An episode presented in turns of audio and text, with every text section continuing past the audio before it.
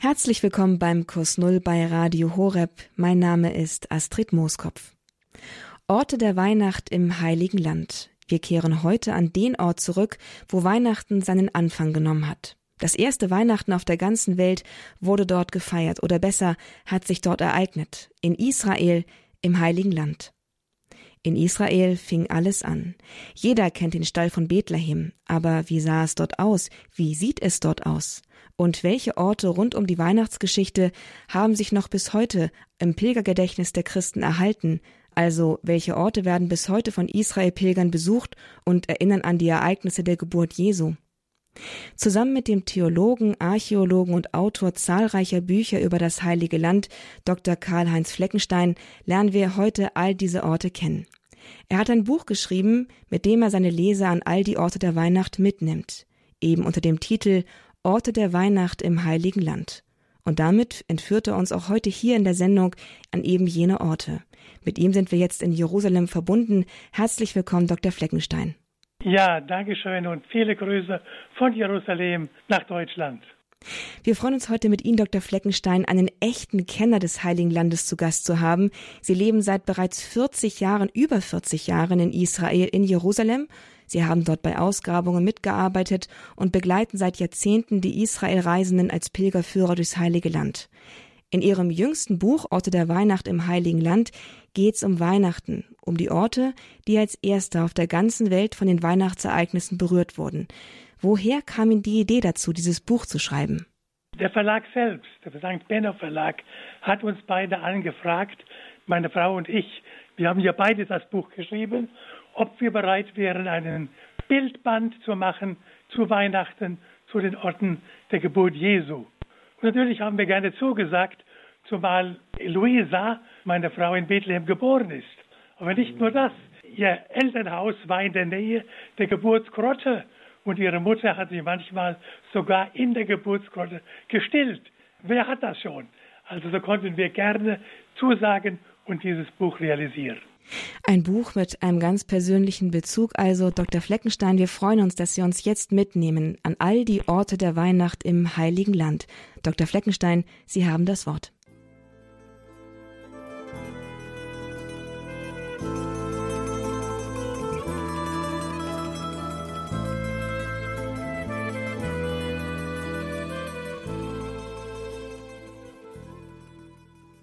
Gibt ja manche Leute, auch manche Theologen, Sie behaupten, Jesus sei nicht in Bethlehem geboren, sondern in der Nähe von Nazareth. Tatsächlich im Norden von Israel, in der Nähe von Nazareth, gibt es einen Ort namens Bethlehem. Und für den israelischen Archäologen Aviram Osri sprechen Indizien dafür, dass dieser Jesus in einem versteckten galiläischen Dorf 15 Kilometer von Nazareth entfernt mit dem Namen Bethlehem geboren wurde. So hat die israelische Behörde für Altertumsforschung ihn beauftragt, Anfang der 90er Jahre einige Bergungsarbeiten rund um die Gebäude und Infrastrukturprojekte mit dem Thema Bethlehem in Galiläa zu beginnen. Und tatsächlich fand er einige Steingefäße. Er fand Keramikgefäße, er fand Münzen aus der Zeit Jesu, die Juden damals verwendeten. Außerdem konnte sein Team eine byzantinische Kirche und Reste einer Stadtmauer ausfindig machen. Jedoch, jedoch, Jerome O'Connor, ein bekannter Archäologe und inzwischen verstorbener Dominikaner und Professor für Neues Testament an der École Biblique in Jerusalem, hielt Oshiris These für nicht akzeptabel. Und Uzi Dahari, der stellvertretende Direktor der israelischen Altertumsbehörde, bemerkte dazu, die byzantinischen Kirchen seien nur eine von vielen, die durch Helena, der Mutter des Kaisers Konstantin, bei ihrem Besuch im Heiligen Land errichtet wurde. Also auch diese Kirche in diesem Bethlehem in Galiläa sei nur eine Art Memorialort. Für die Evangelisten ist die Geburt in Bethlehem keine Legende. Die vielen exakten Details und Angaben weisen darauf hin, dass die Schreiber der Evangelisten Kenntnis besessen hatten, die nur Menschen haben konnten, die zu dieser Zeit gelebt haben. Die geschichtliche Substanz in den Berichten ist also groß. Oder ist vielleicht das nicht wahr, was nicht wahr sein darf? Tatsache ist, dass seit dem ersten Jahrhundert ununterbrochen die Geburtsgott in Bethlehem als solche verehrt wird, obwohl die Römer alles daran setzen, diesen Kult zu unterbinden. Der biblische Inhalt der Weihnachtsgeschichte bleibt auch heute eine große Herausforderung, so wie damals schon die Menschen es war. Natürlich hat man nirgendwo eine Steintafel aus der Zeit Jesu entdeckt, auf der der Geburtsort verzeichnet ist.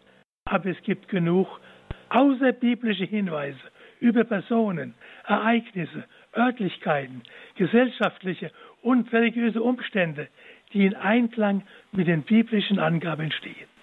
Zugleich darf man nicht übersehen, dass immer gewisse Details offen bleiben, was auch bei anderen Geschichten, Berichten der Fall ist. Auch wenn die Namen der beiden Bethlehem weiterhin für manche Theologen eine Spekulation bezüglich des wirklichen Geburtsortes Jesu bleiben mag, so bietet Angelus Silesius in seinem cherubinischen Wandersmann aus dem Jahr 1674 einen Ausweg aus diesem Dilemma, wenn er sagt, und wäre Christus tausendmal in Bethlehem geboren, doch nicht in dir, du werdest ewiglich verloren.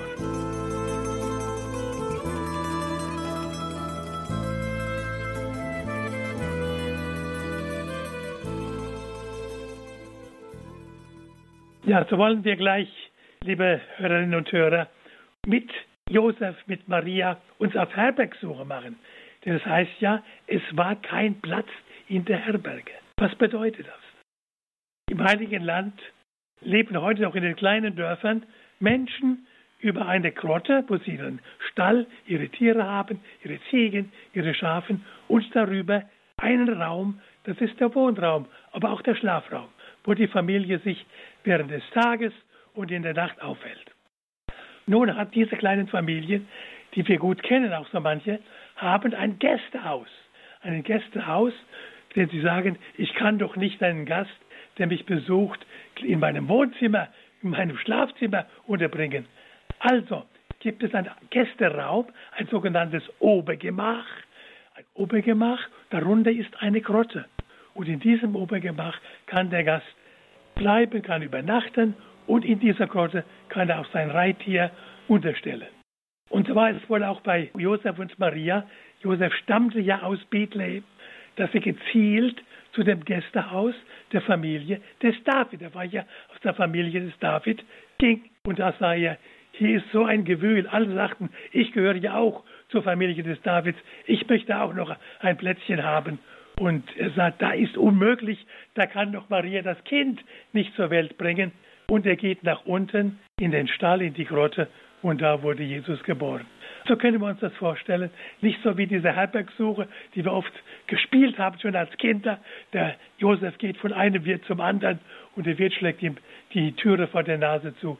So ist wohl nicht, sondern wie ich es gerade Ihnen geschildert habe.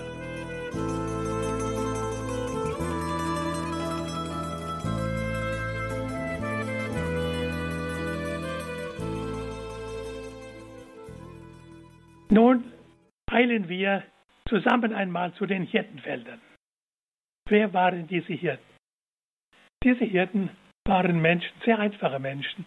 Sie wurden wahrscheinlich bei dieser Volkszählung gar nicht mitgezählt. Und doch hatten sie ein Herz, ein offenes Herz, ein breites Herz, das nicht vom Gewinn besetzt war.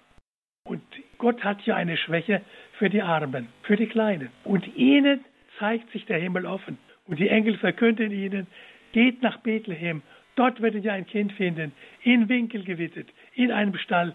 Und es ist der Messias, es ist der lang ersehnte Beherrscher der Welt und Erlöser der Welt. Und diese Hirten, sie hätten sagen können, das ist uns zu riskant, es könnten ja Diebe kommen, könnten uns die Schafe stehlen oder es könnten wilde Tiere kommen, die uns die Ziegen reißen. Nein, sie lassen alles zurück. Sie hören auf die Stimme der Engel. Sie machen sich auf den Weg und finden tatsächlich das Kind und seine Mutter, beten es an. Und sie sind die Ersten, die Ersten aus dem jüdischen Volk, die den Erlöser sehen durften. Und sie kehren zurück zu ihrer Herde und es hat sich nichts geändert. Ihr Lebensstil ist der gleiche geblieben, doch in ihren Herzen sind sie veränderte Menschen. Sie durften den Erlöser sehen. Und so hat man nun gesucht, wo ist dieses, wo sind diese Hirtenfelder? Gibt es da heute noch Anhaltspunkte, wo die sich aufgehalten haben? Es gibt in der Nähe von Bethlehem ein Dorf oder Städtchen, das heißt Betzahur. Und Betzahur heißt so viel wie Haus des Wächters, also das Haus der Hirten, die Wache halten bei ihren Schafen. Und dort gibt es zwei sogenannte Hirtenfelder. Sie werden vielleicht lachen, ein orthodoxes Hirtenfeld und ein katholisches Hirtenfeld. Aber siehst du dann mal im Heiligen Land, das orthodoxe Hirtenfeld, das geht zurück tatsächlich auf das erste Jahrhundert. Dort wird sogar eine Grotte verehrt, wo auch die Gräber dieser heiligen Hirten zu finden sind. Heute werden die, bis heute verehrt die Gräber der heiligen Hirten.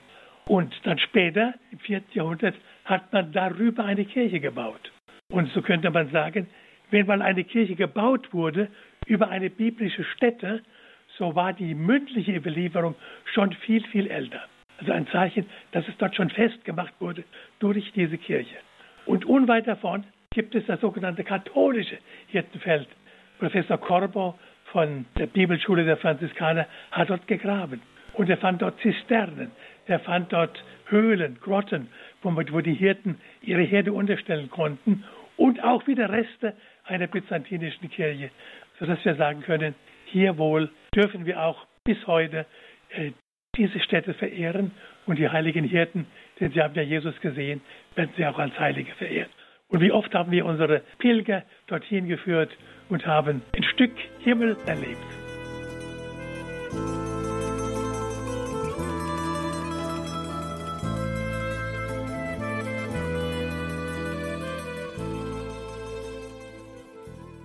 Nun werden Sie sich vielleicht wundern, wenn ich Sie zur Milchgrotte führe.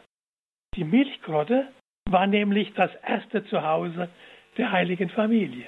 Denn wir müssen uns vorstellen, dass die heilige Familie ja nicht lange in dieser Grotte bleiben konnte, in diesem Stall. Und so mussten sie eine, eine Bleibe finden in Jerusalem. Und diese sogenannte Milchgrotte ist eine Art Hausgrotte.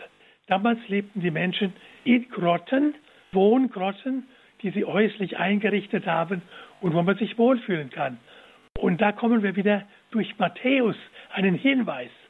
Denn bei Matthäus heißt es, als die Magier kamen, sie kamen nicht zur Grotte, sondern sie kamen in das Haus, wo sie Jesus verehrt haben, mit Gold, Weihrauch und Myrrhe. Und dann verstehen wir auch, dass der Herodes, als sie ja zu Herodes gingen und das Kind suchten, und dann hat Herodes die Kinder bis zu zwei Jahren umbringen lassen. Also dürfen wir annehmen, dass diese Milchgrotte tatsächlich die erste Behausung der heiligen Familie war.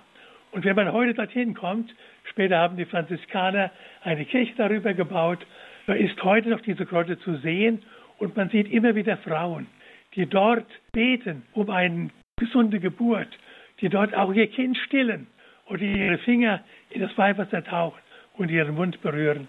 Einfach in der Hoffnung, dass Maria ihnen beisteht, dass sie ein gesundes Kind zur Welt bringen.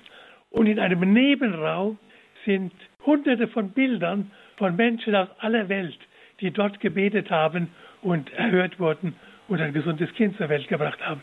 Sogar auch muslimische Frauen.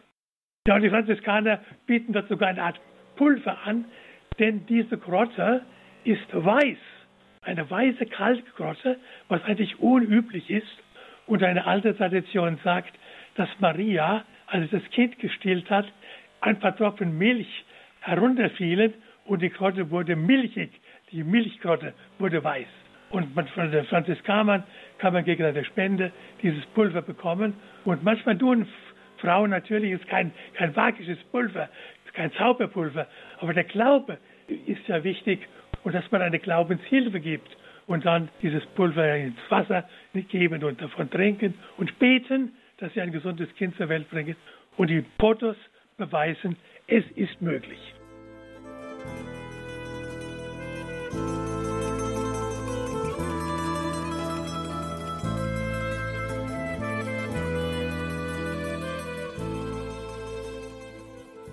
Kurs Null bei Radio Horeb mit den Orten der Weihnacht im Heiligen Land. Wir besuchen die historischen, die biblischen Schauplätze der Weihnachtsgeschichte und sind auf den Spuren der Heilsgeschichte unterwegs.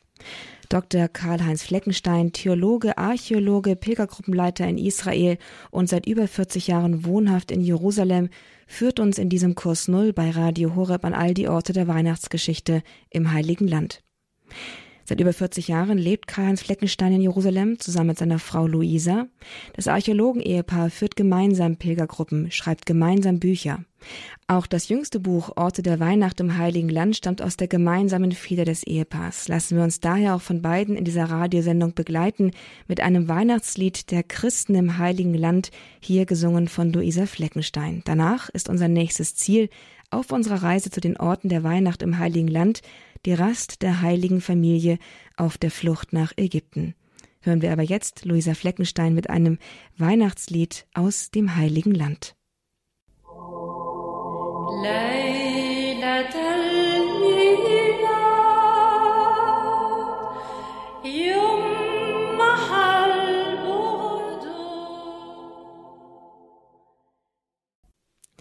Ein Weihnachtslied der Christen im Heiligen Land, gesungen hier von Luisa Fleckenstein, der Ehefrau unseres heutigen Gastes im Kurs Null, in dem wir die Orte der Weihnacht im Heiligen Land kennenlernen. Unterwegs sind wir mit Dr. Karl-Heinz Fleckenstein, Theologe, Archäologe, Autor zahlreicher Bücher über das Heilige Land und Pilgerführer in Israel. Zusammen mit seiner Frau lebt er seit über 40 Jahren in Jerusalem und die beiden haben in diesem Jahr ein Buch veröffentlicht, mit dem sie die Leser an die Orte der Weihnacht im Heiligen Land entführen. Und das auch heute hier in der Sendung. Zusammen mit Dr. Karl-Heinz Fleckenstein gehen wir an all die biblisch-historischen Schauplätze der Weihnachtsgeschichte. Angeschaut und erlebt haben wir bereits die Hirtenfelder und die Milchgrotte unter anderem. Jetzt teilen wir die Rast der heiligen Familie auf der Flucht nach Ägypten, nachdem Herodes das Massaker in Bethlehem angezettelt hat und alle Kinder unter zwei Jahren hat töten lassen. Und auf dieser Flucht findet die heilige Familie einen Unterschlupf. Hören wir mehr und weiter jetzt von Dr. Karl-Heinz Fleckenstein, seines Zeichens Theologe, Archäologe und kundiger Führer auf den Pilgerpfaden im Heiligen Land.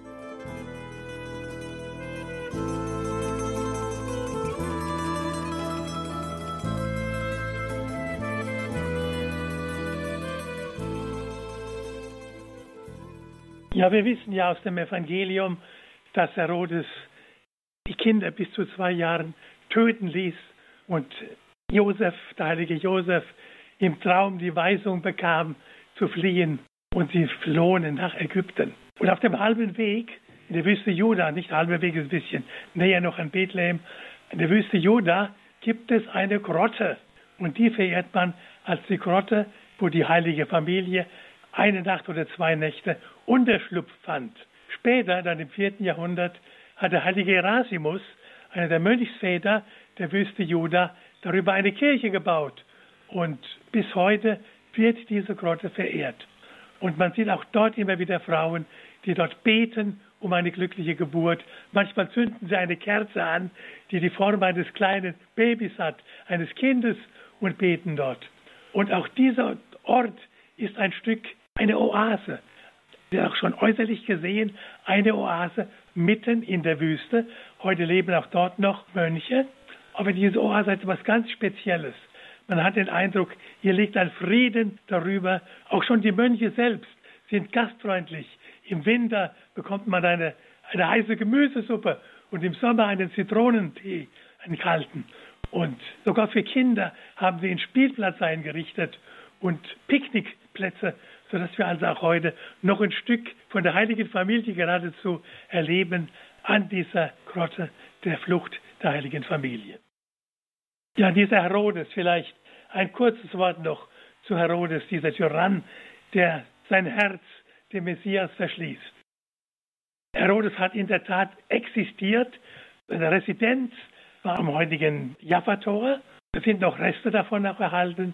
Mit drei Türmen sind auch die Torsi dieser Türme auch vorhanden. Dorthin gingen wohl die Magier aus dem Heiligen Land und fragten nach dem Neugeborenen, der König der Juden. Und dass Herodes zu etwas fähig war, manche bezweifeln das ja auch, es wäre gar nicht stattgefunden, aber wir wissen, er war dermaßen paranoid. Er hat drei seiner Söhne umbringen lassen. Einen hat er sogar ertränken lassen. Seine Frau Mariamne, die eine Makkabäertochter war und als er merkte, das Volk jubelt ihr mehr zu, hat er sie umbringen lassen. Und dann, vor Schmerz über ihren Tod, ist er fast wahnsinnig geworden. Also dem Herodes kann man so etwas zutrauen. Er war ein Mensch, der nur auf seinem Thron besessen war und deshalb auch dann elend gestorben ist in der Nähe von Jericho, an den heißen Quellen beim Toten Meer, von Würmern zerfressen, äh, ist er elend dann zugrunde gegangen. Also ein Tyrann, wie man sich ihn nur vorstellen kann.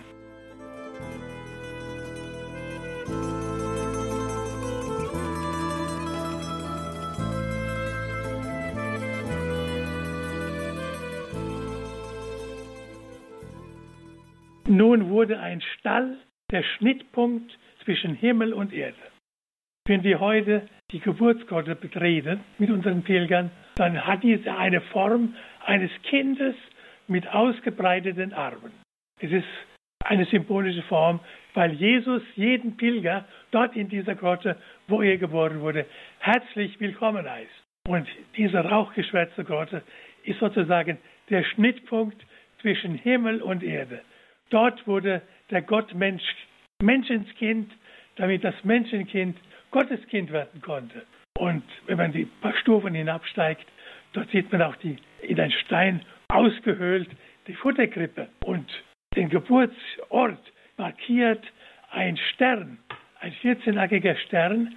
Die 14 Lacken erinnern einerseits an die 14 Generationen von der babylonischen Gefangenschaft bis zur Geburt Jesu, aber auch an die 14 Kreuzwegstationen. Also dort, dieser Ort ist der Ort, wo die Heilsgeschichte begonnen hat.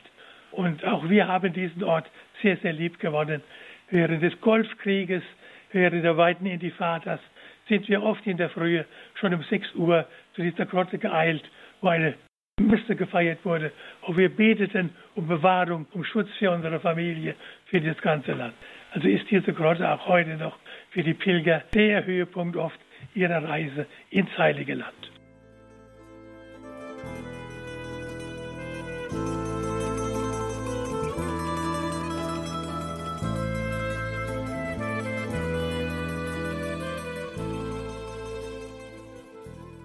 Nun, die älteste Kirche der Welt. Was ist die älteste Kirche der Welt? Es ist die Geburtsbasilika. Die Geburtsbasilika aus dem vierten Jahrhundert gilt als einzige Kirche im Heiligen Land, die von verschiedenen Wellen der Zerstörung verschont geblieben ist. Nach dem Konzil von Nicea 325 beauftragte Kaiser Konstantin den Bischof Makarios von Jerusalem über der mystischen, erleuchteten Grotte in Bethlehem eine Basilika mit größter Pracht zu errichten. Die spanische Nonne Egeria schreibt um 384 voller Bewunderung darüber in ihr Tagebuch. Man sieht nichts anderes als Gold, Edelsteine und Seide.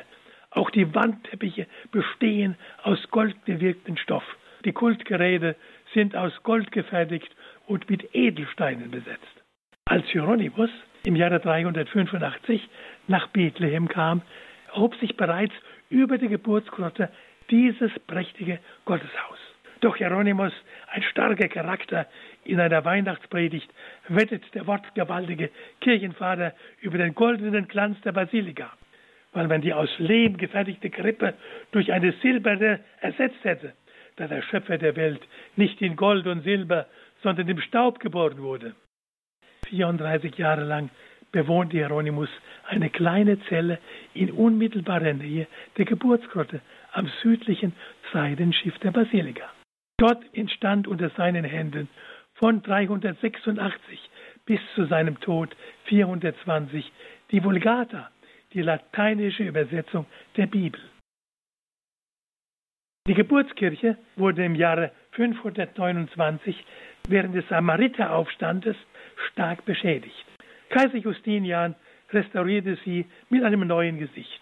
Er ließ den Mosaikboden mit Steinplatten abdecken und den Ostabschluss mit drei Apsiden vergrößern. Während andere Kirchen im Jahre 614 im Perseransturm beschädigt oder gar zerstört wurden, blieb diese verschont.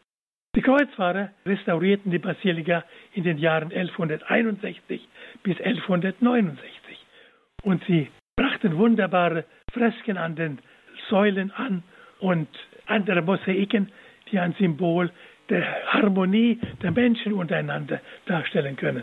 Denn viele verschiedene Steinchen, viele verschiedene Farben fügen sich dank der Hände des Künstlers zu einem Bild zusammen. Als dann im Jahre 211 Palästina von der Weltkulturorganisation UNESCO anerkannt wurde und acht Monate später Bethlehem auf die Liste des Weltkulturerbes stand, begann man mit der Restauration der Mosaiken. Damit erwachte diese ehrwürdige Kirche unter dem Staub der Jahrhunderte zu neuem Leben. Die Mosaiken stellen verschiedene Szenen im Leben Jesu dar. Einen besonderen Moment erlebten die Restauroren, als sie den Verputz von der Wand wegräumten und plötzlich einen weiteren Engel, goldenen Engel sahen, der in Richtung Geburtsgott wies. Die frühere Touristenministerium Hulot Daibes, die als Christin inzwischen für die Palästinenservertretung in Berlin verantwortlich ist, blickt voller Freude und Stolz auf das Projekt. Die Geburtskirche, sagt sie, besitzt einen spirituellen Wert für die Allergläubigen. Jetzt aber kommt noch ein künstlerischer Wert hinzu. Während überall in der Region, vor allem aus Syrien, dem Irak, Christen fliehen müssen, ist es ein positives Zeichen, dass hier von Christen und Muslimen gemeinsam eine Kirche restauriert wird, die eine sehr wichtige Kulturstätte für die ganze Menschheit darstellt.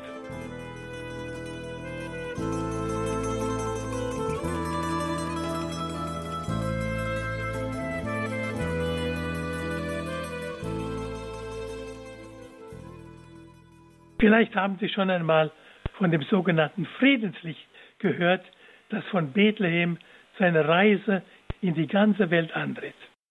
Es begann im Jahre 1986. Da entstand im österreichischen Landesstudio des Rundfunks ORF eine Idee. Ein Flugzeug sollte das Friedenslicht aus Bethlehem in einer explosionssicheren Lampe zurück nach Wien bringen. Und Massenmedien machten diese Nachricht in wenigen Tagen überall bekannt, sodass diese kleine Flamme aus Bethlehem als Botschafter des Friedens durch die Länder reiste bis heute und die Geburt Jesu verkündet. Dass diese einzigartige Initiative geplant war, so weite Kreise ziehen zu können, hätten die Initiatoren sich wohl nicht träumen lassen. Und jedes Jahr darf ein Kind aus Österreich, das sich durch besonderes soziales Engagement hervorgetan hat, das Licht der Geburtsgrotte Jesu entzünden. Durch Pfadfinder und Pfadfinderinnen wird die Flamme nicht nur in die Kirchen gebracht, sondern auch in Krankenhäuser, Kindergärten, Polizeistationen, Asylbewerberunterkünfte, ja sogar in Moscheen und Synagogen. Während der Weihnachtsgottesdienste können die Menschen daran, an diesem Licht, ihre Kerzen anzünden und das Friedenslicht aus Bethlehem mit nach Hause nehmen als Zeichen des Friedens und des Zusammenhalts. Natürlich ist das Friedenslicht kein magisches Zeichen, das den Frieden herbeizaubern kann, aber es ist ein Zeichen der Hoffnung. Mit dem Entzünden und Weitergabe der Flamme aus Bethlehem wird die Weihnachtsbotschaft Friede auf Erden erinnert und der Auftrag, den Frieden zu verwirklichen. Möge doch das kleine Friedenslicht aus Bethlehem dafür scheinen und uns an unseren Auftrag erinnern, dass Hoffnung besteht, solange es Menschen mit einem guten Willen gibt.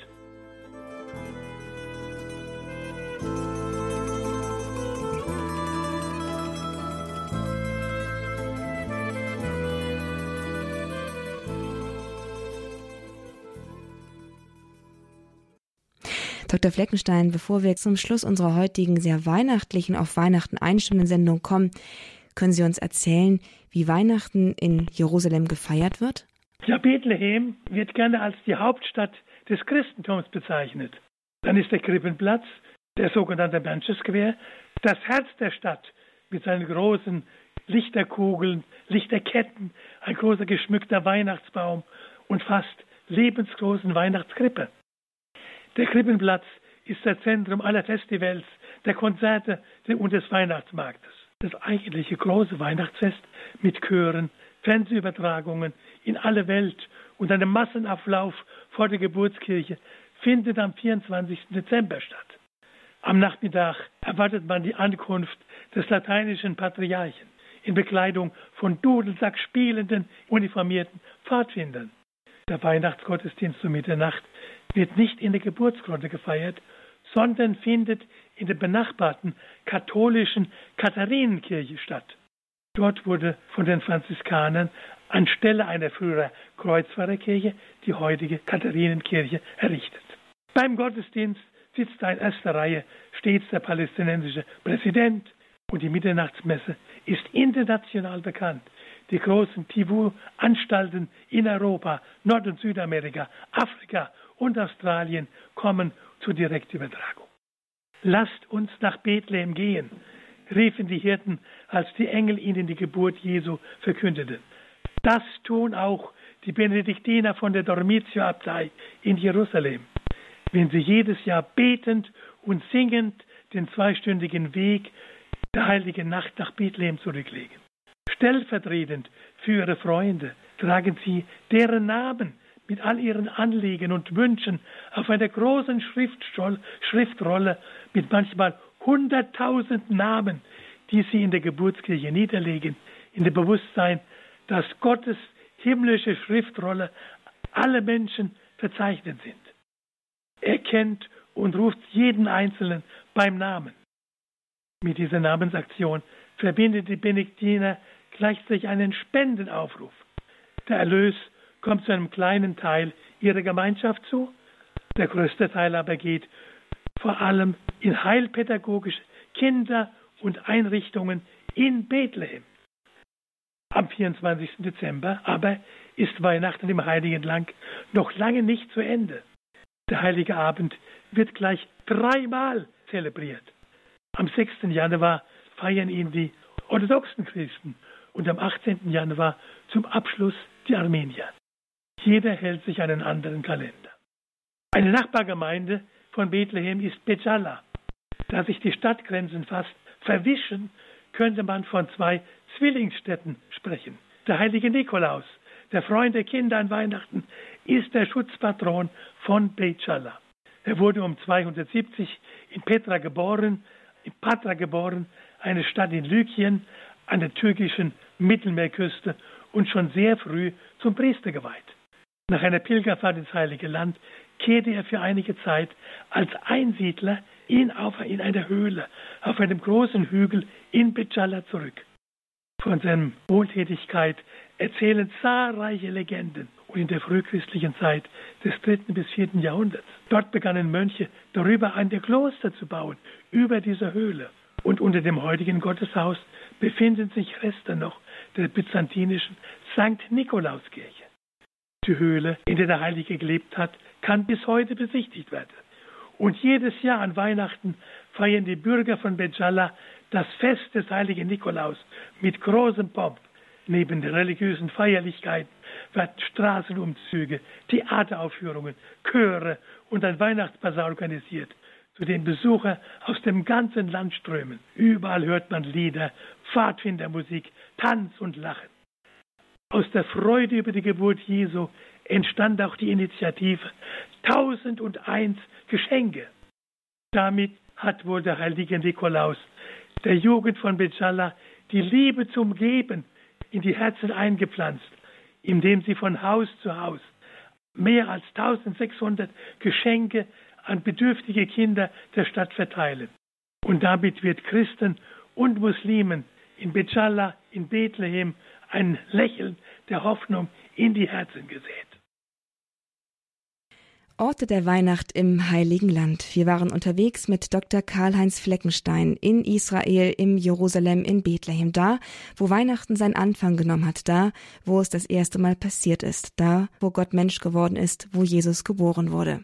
Weihnachten damals wie heute. In Israel greifen Vergangenheit und Gegenwart seltsam präsent ineinander, was wir auch gerade eben mitbekommen haben aus den Schilderungen, wie Weihnachten heute noch gefeiert wird in Bethlehem und der Umgebung. Hingeführt zu all den Orten der Weihnacht im Heiligen Land hat uns heute Dr. Karl-Heinz Fleckenstein. Er ist Theologe, Archäologe und Autor zahlreicher Bücher über das Heilige Land. Zusammen mit seiner Frau Luisa führt er seit Jahren, seit Jahrzehnten Pilgergruppen durch Israel, durch Jerusalem, durch Bethlehem und hat mit ihr zusammen in diesem Jahr ein Buch herausgebracht, das als Basis für diese heutige Sendung diente. Orte der Weihnacht im Heiligen Land heißt es und ist ein prächtiger Bildband, der im St. Benno Verlag für Sie erhältlich ist. Vielleicht sogar das perfekte Weihnachtsgeschenk, denn für alle Israel-Reisenden oder für alle, die gerne Israel-Reisende wären, es aber nicht können aufgrund der aktuellen Situation, ist das vielleicht der geeignete Ausflug zu Weihnachten ins Heilige Land über die Schilderungen und Bilder des Archäologen-Ehepaars Luisa und Karl-Heinz Fleckenstein. Alle Infos zum Buch, um es zu bestellen, habe ich für Sie auf der Internetseite unter www.horab.org im Infofeld zur Sendung hinterlassen. Außerdem finden Sie auf www.horab.org auch diese ganze Sendung im Podcast zum Nachhören und zum Herunterladen. Schauen Sie einfach in unserer Mediathek unter Kurs Null nach. Da haben wir für Sie diese Sendung zum Nachhören zur Verfügung gestellt. Ein herzlicher Dank an dieser Stelle nach Jerusalem. Dr. Fleckenstein, danke, dass Sie uns heute so lebendig an die Orte der Weihnacht geführt haben. Ja, gerne geschehen und ich freue mich, dass wir auf diese Weise einen Kontakt haben konnten mit Ihnen, liebe Hörerinnen und Hörer von Radio Horeb. Und ich wünsche Ihnen Gottes reichsten Segen aus dem Heiligen Land und viel Freude jeden neuen Tag. Und damit kommen wir bereits zum Ende unserer heutigen Sendung. Danke für Ihr Interesse. Schön, dass Sie heute mit dabei gewesen sind. Danke aber auch für das gesamte vergangene Jahr und für all die Zeit und für all die Mühen, die Sie eingesetzt haben, um Radio Horab zu unterstützen. Nicht zuletzt mit Ihrer Spende.